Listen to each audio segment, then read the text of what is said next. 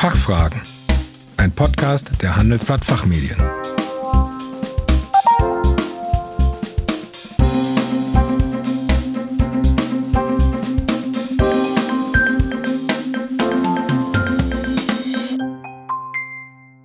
Herzlich willkommen bei den Fachfragen. Sie hören Antworten und Handlungsvorschläge zu aktuellen Themen aus Wirtschaft, Recht und Management. Mein Name ist Kerstin Pferdmenges. Unser Thema heute Pandemie-Management, Mittelstand versus Politik.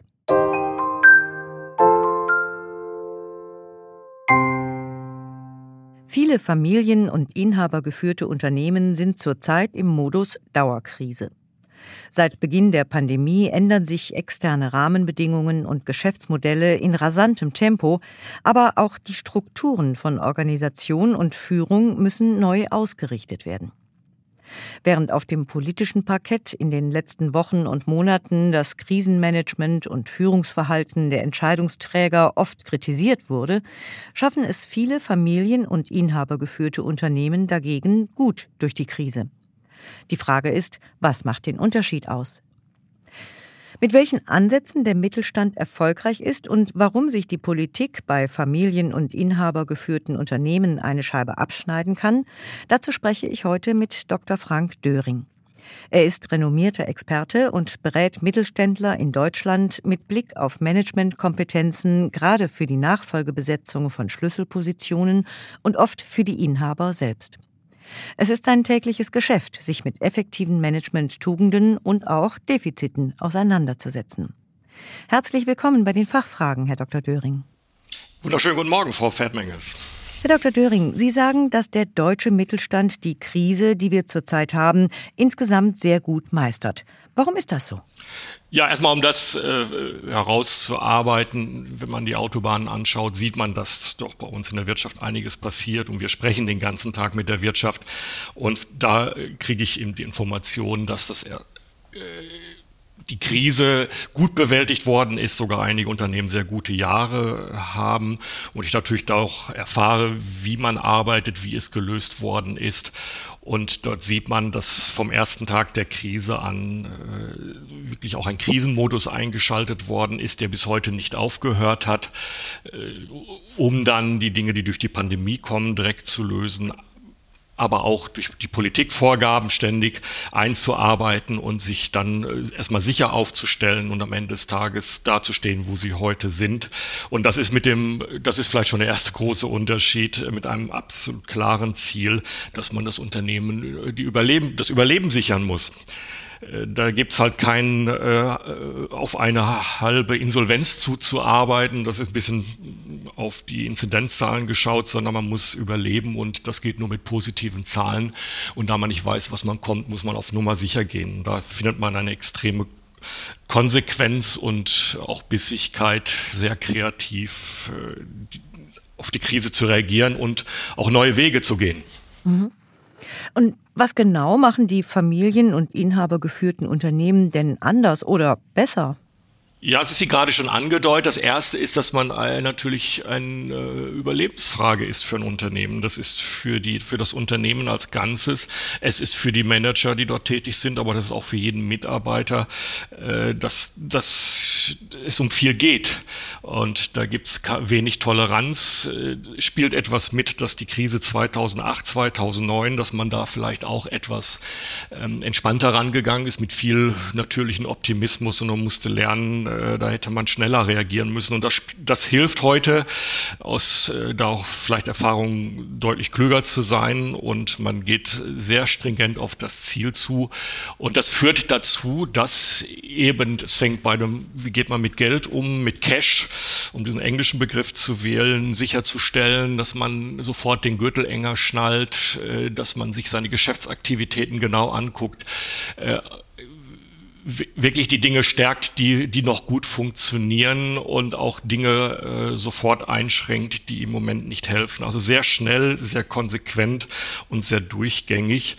Äh, und, und da ist gerade dieser Begriff Konsequenz, der ist äh, sicherlich dann wichtig, wenn man das mal auf die Politik überträgt. Ähm, das ist, es wird wirklich ein Damm gebaut, der dicht ist und nicht ein Damm, der alle zehn Kilometer ein großes Loch hat, wo dann doch wieder Probleme auftreten.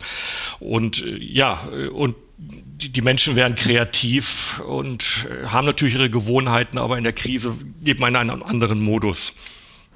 Und wie würden Sie die Gewichtung einschätzen, ähm, damit erfolgreiches Krisenmanagement stattfinden kann? Sind es eher die Managementkompetenzen? Ist es die richtige Organisation oder das Bemühen der Beteiligten oder eben die richtige Kombination aus all dem?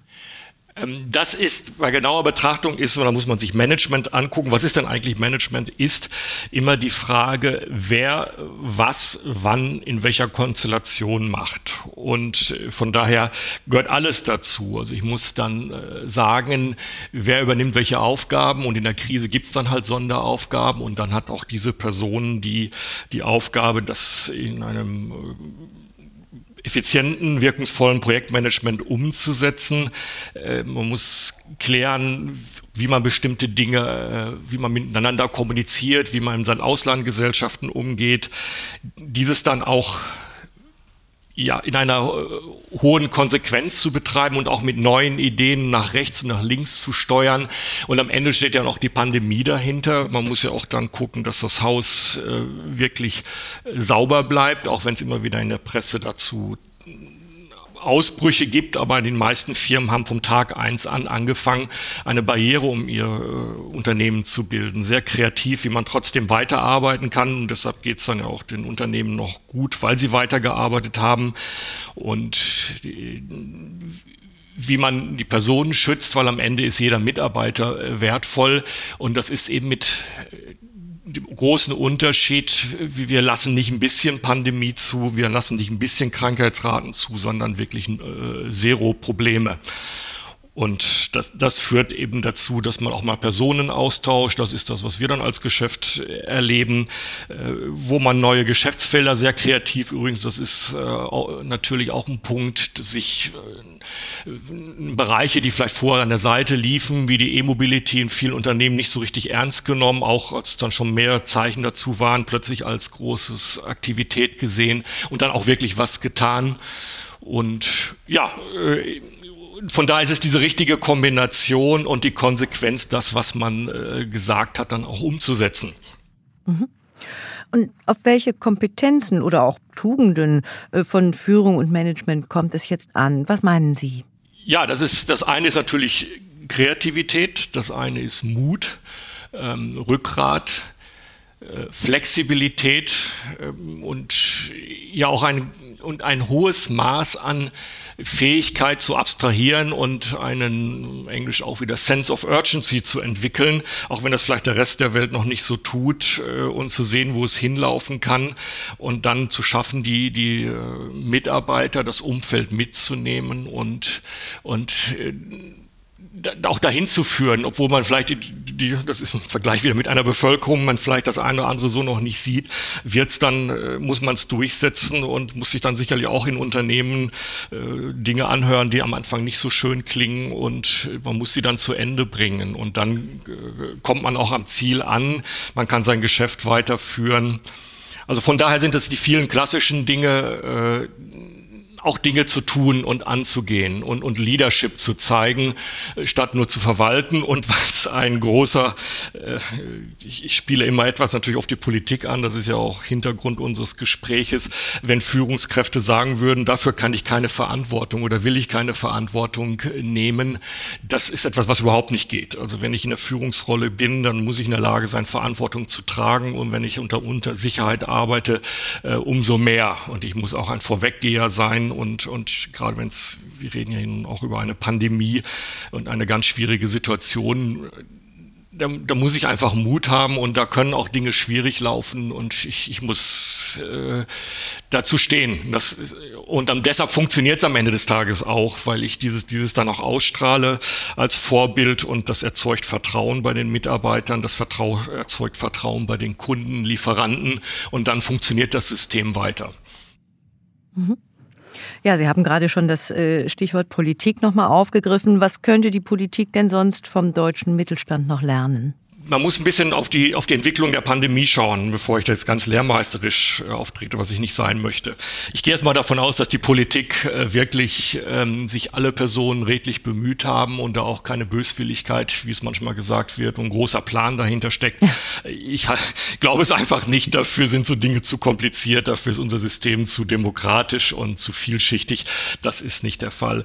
Aber wir haben irgendwie geschafft, nach der ersten Welle dann eine falsche Wegabzweigung zu nehmen, wo dann genau vielleicht diese Erfordernisse, die im Mittelstand betrieben werden, dann auch zur Geltung kommen. Und das, äh, wenn ich das so ein bisschen beschreiben darf, man hat danach, äh, also am ersten Welle hat man ja bei einer Inzidenz von zehn hat man ja Firmen alles komplett zugemacht und dann hat man sich danach in einer Sicherheit gewähnt und dann hat, fanden ein paar Überlegungen nicht statt. Und dazu gehört für mich äh, das, was in Unternehmen unter Projektmanagement genannt wird. Ich habe eine größere Mission, die, die, die passt einfach nicht ins Tagesgeschäft. Äh, die muss mit speziellen Personen geführt werden. Ich muss eine bestimmte Organisationen aufbauen. Ich muss das Projektmanagement intelligent und smart gestalten. Äh, ich, ich, ich, ich muss über die Grenzen greifen und ich muss Dinge, die ich sage, muss ich tun. Und das, das hieße, äh, wenn Sie auch in Unternehmen schauen, wenn Dinge mal nicht gut laufen, das gibt es natürlich auch, ähm, dann merken Sie, dass plötzlich Elefantenrunden eingerichtet werden, dass der CEO das Thema übernimmt, dass die Bereichsleiter plötzlich Themen alle äh, Teile übernehmen und dann sitzt man in weiteren Elefantenrunden zusammen und versucht dann die Informationen zusammenbringen, ist ständig überrascht, dass irgendwas nicht funktioniert hat, obwohl man es ja angestoßen hat. Also ich könnte das jetzt endlos beschreiben und Sie würden sehr viele Ähnlichkeiten zu dem finden, was äh, sicherlich bei uns im letzten Jahr passiert ist.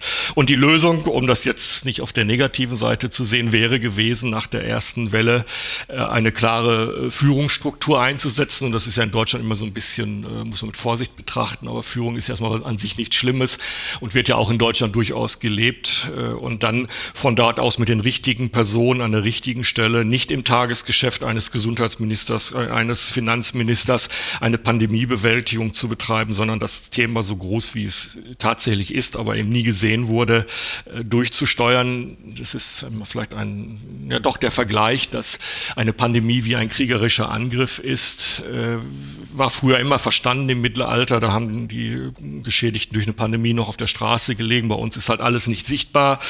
Ähm, und also es wäre früher klarer gewesen, das ist ja nichts anderes als ein kriegerischer Angriff ohne grüne Personen und ohne grüne Fahrzeuge ist, aber mindestens genauso gefährlich. Und genauso hätte man es organisieren müssen. Das gibt es ja durchaus auch in äh, staatlichen Organisationen. Es gibt die Bundeswehr, es gibt polizeiliche Dinge, immer Sonderfälle. Da kann man einfach nicht ganz normal funktionieren und das ist auch akzeptiert. Das ist ja nichts Besonderes. Und man weiß, dass es dann auch äh, gelöst werden kann, wenn nicht, hier, wenn nicht irgendjemand da ist, der mit bestimmten Management-Eigenschaften, wie ich sie gerade auch beschrieben habe, einfach die Fäden zusammenhält und, und auch äh, von vorne bis hinten denkt. Das ist vielleicht auch nochmal der große Unterschied, dass man natürlich in Unternehmen, äh, wenn man ein Projekt macht, also erstmal ganz bis zum Ende denkt, vom Ende dann wieder nach vorne zurückdenkt, sucht sich die schwierigen äh, Dinge, die vielleicht schiefgehen können und man geht davon aus, dass eigentlich immer alles schiefgehen kann und fängt dann an, drüber nachzudenken. In der Autoindustrie, wenn Sie ein Auto entwickeln, müssen Sie bis zum Lieferanten zurückgehen und müssen fragen, können Sie überhaupt so und so viel Stück produzieren? Was müssen wir in Ihrer Produktion lösen, damit Sie das, diese Menge, die wir zum bestimmten Zeitpunkt brauchen, wie können wir Ihnen noch helfen? Wie können wir Ihnen helfen, Ihr Risiko abzufedern? Ja, und diese Überlegungen übertragen auf die Pandemiebewältigung hätte sicherlich äh, zum Impfthematik so ein bisschen uns dahin geführt, wo vielleicht Amerika eher vielleicht unbewusst hingegangen ist, sich mit Fabriken zu beschäftigen und äh, wirklich zu reden, wie können wir das denn hinkriegen mit Restrisiken. Ich darf nochmal als letzte Zahl sagen, also wir bezahlen, habe ich gerade gehört, 100 Milliarden für unsere Krisenbewältigung in Deutschland mit Hilfen, um Menschen zu helfen, Firmen zu helfen, denen es eben nicht so ganz gut geht wie dem klassischen Mittelstand. Und da hätte man auch ein paar Milliarden für Fabriken ausgeben können, auch wenn mal eine dann nicht genutzt wird, weil der Impfstoff nicht entsteht. Also so ein paar, äh, so nach der ersten Welle hätte man einfach klarere, äh, wirklich Manager dahinsetzen müssen, die neben dem Tagesgeschäft äh, das Ganze organisieren ja, und dann natürlich der, der Regierung berichten. Das soll ja nicht, das ist, ist ja kein freilaufendes äh, Institution, die entstehen kann. Ja, Herr Dr. Döring, vielen Dank für Ihren Besuch bei den Fachfragen und dass Sie uns Rede und Antwort gestanden haben. Ja, danke schön auch, Frau Pferdemengs. Ich freue mich. Das hat Spaß gemacht. Danke. Schön. Liebe Zuhörerinnen und Zuhörer, mehr zum Thema Familienunternehmen in der Krise finden Sie in unserer Zeitschrift Der Aufsichtsrat. Den Link dazu haben wir in den Show Notes für Sie hinterlegt. Vielen Dank für Ihr Interesse. Tschö und bis zum nächsten Mal. Das war Fachfragen, ein Podcast der Handelsblatt Fachmedien.